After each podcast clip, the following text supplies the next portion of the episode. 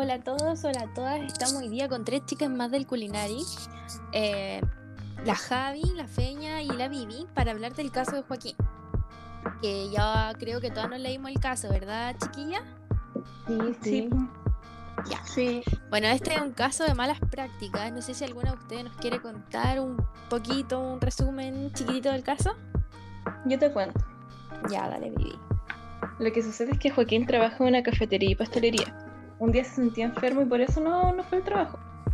Al momento que llega, su uniforme estaba sucio y además cuando estaba trabajando se cortó un dedo y no curó la herida bien. Em, incluso ocupaba los paños de cocina para limpiar su sudor y limpiar las tablas de cortar. Bueno, es un caso en el que encontramos varias malas prácticas, pero también este caso nos sirve de enseñanza para poder hablar de las acciones correctivas que deben haber en un local de comida y también las buenas prácticas que debe tener el manipulador de alimentos. Eh, podríamos empezar diciendo que la cafetería está mal ubicada en un estero con alta concentración de mosquitos, el cual haría que la cafetería se encontrara con olores desagradables y también plaga de moscas. Sí, Emi, tienes razón, ya que la ubicación de este lugar es cuestionable, puesto que cualquier proyecto de carácter alimentario tiene que estar lejos de cualquier foco de contaminación externa, como lo es la alta contaminación de mosquitos.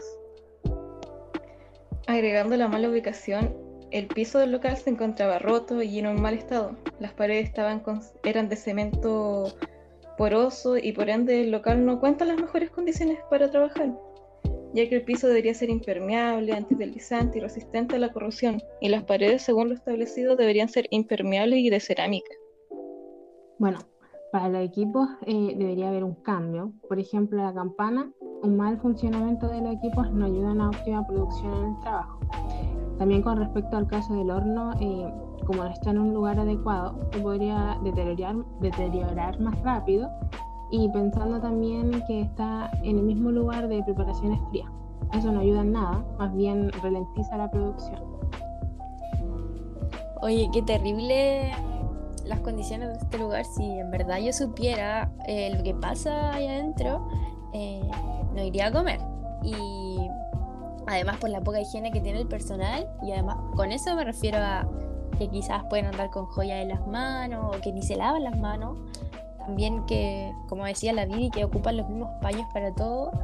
Eso muy antigénico y no, además de que trabajen con el uniforme sucio, estén en malas condiciones y por sobre todo que trabajen enfermos, podría arriesgar eh, la contaminación de los alimentos que perjudicaría a todos los consumidores y y a, los que compren, en verdad.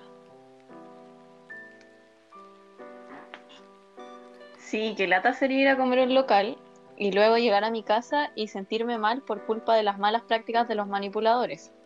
Lo bueno es que estas medidas se pueden prevenir mediante algún supervisor que tenga la obligación de revisar a todo el personal.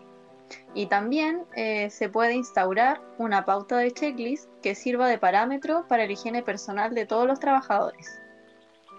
Ahí te encuentro toda la razón. Pero tampoco podemos olvidar las instalaciones y los equipos, ya que si alguno de estos se encuentra en mal estado, no cumple su función, eh, nadie podrá trabajar. Y para prevenir todos estos inconvenientes se necesita contar con la visita mensual de un técnico que revise los equipos de manera constante.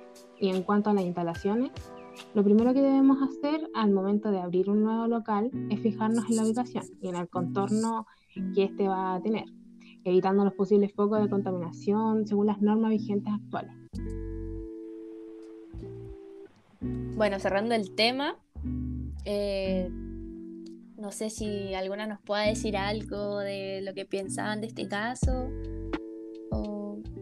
algo por el yo estilo. Opino que este caso es bien eh, complicado, tiene hartas malas prácticas. Eh, igual si alguien ya tiene este problema en su local, eh, referirse o ayudarse con estas opiniones para tal vez aplicarlas dentro de su, su local. Además son súper son súper importantes las buenas prácticas de, de los manipuladores de alimentos y todas las personas que trabajan en el local. Encuentro que es principal. un buen Hay que funcionamiento. ser responsable en ese, en ese sentido, porque igual estáis manipulando alimentos que otra gente va a comer y que puede enfermar a más gente. Y no es la idea. Además, si llegara un inspector del Ceremi, ya pasarían a llevar todo lo todos los artículos del decreto.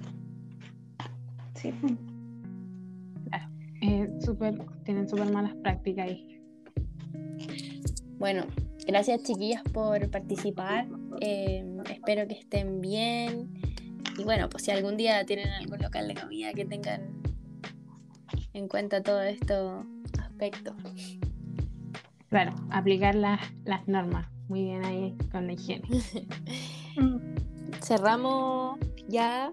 Espero que estén todos bien y ustedes también. Nos vemos. Igual. Nos vemos. Chao, chao.